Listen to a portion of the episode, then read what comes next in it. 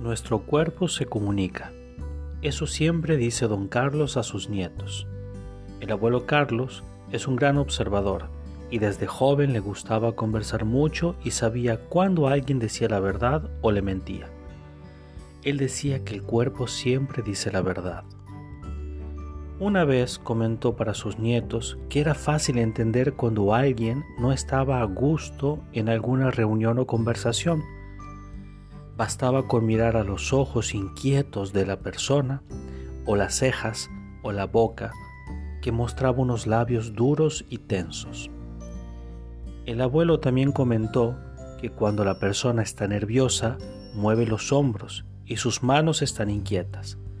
Hay gente que se rasca la nariz o la cabeza cuando lo que dicen no es lo que piensan. También comentó a sus nietos que cuando alguien está muy a gusto, el cuerpo de la persona se relaja completamente y parece que sus manos están abiertas y su pecho también.